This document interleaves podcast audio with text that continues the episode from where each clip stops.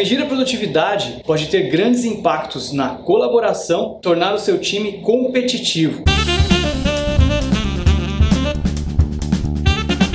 Como criar um ambiente de meritocracia? Uma coisa importante para você saber é que na realidade você não é um observador independente. Quando você está próximo do seu time, quando você está observando o trabalho deles, o simples fato de você estar ali presente já muda completamente a maneira que as pessoas estão se comportando. Por isso, quando você está ali observando, as pessoas já estão mudando de comportamento e você já não está vendo mais realmente como as pessoas se comportariam sem que você estivesse ali. Isso acontece acontece não apenas com você, porque você é o gestor. Sempre que alguém diferente entra, participa do ambiente, quando alguém novo chega no time, o comportamento de todo mundo é influenciado. As pessoas mudam, se adaptam. O comportamento das pessoas é adaptável. O que eu gostaria de enfatizar é o seguinte: quando você mede individualmente a produtividade das pessoas, elas tendem a colaborar menos. Pensa no seguinte: se o meu trabalho é medido pelo meu resultado, se a minha produtividade é medida pelo meu resultado apenas, porque eu vou gastar algum tempo ajudando o meu colega, se no no final das contas eu vou produzir menos e ele vai produzir mais com a minha ajuda, quer dizer, eu vou piorar a minha produtividade para melhorar a dele. Então você acaba criando um ambiente em que é cada um por si, em que as pessoas vão tentar ter a melhor produtividade para serem reconhecidas e vão deixar de ajudar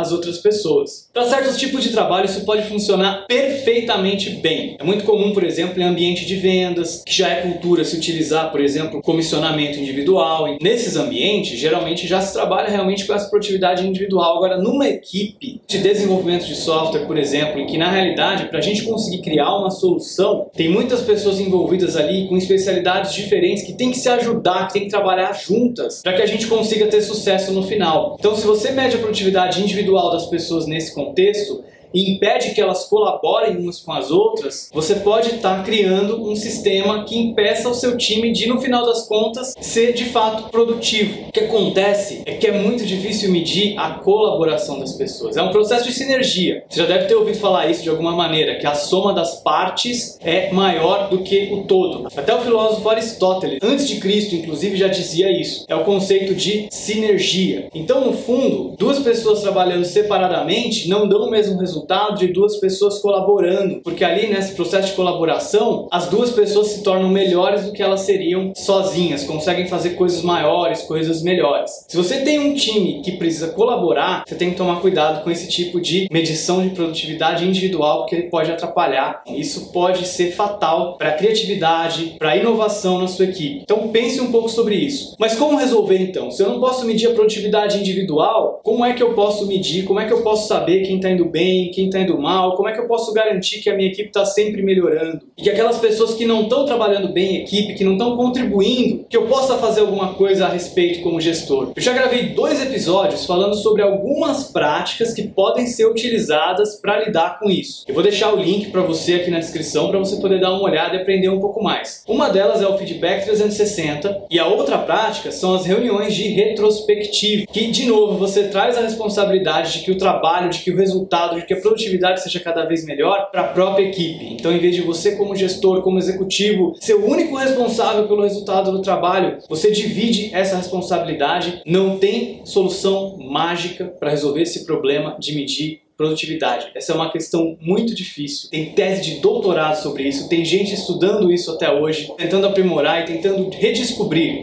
A grande questão é que você tem que procurar aquilo que funciona melhor para o seu contexto, para o tipo de trabalho que a sua empresa, que a sua equipe faz e questionar se a maneira com que vocês estão trabalhando hoje de fato está produzindo os melhores resultados possíveis, se as pessoas estão colaborando quando precisam colaborar, competir quando precisam competir e se estão competindo de uma maneira que está sendo saudável para elas mesmas e para a sua organização, para a sua empresa. Espero que você tenha gostado dessa conversa, desse bate-papo. A melhor maneira de você contribuir com essa discussão é deixando o seu comentário no canal do YouTube. Se você entrar em blog.andrefaria.com, você vai ter o link fácil para o canal do YouTube. E até o próximo episódio.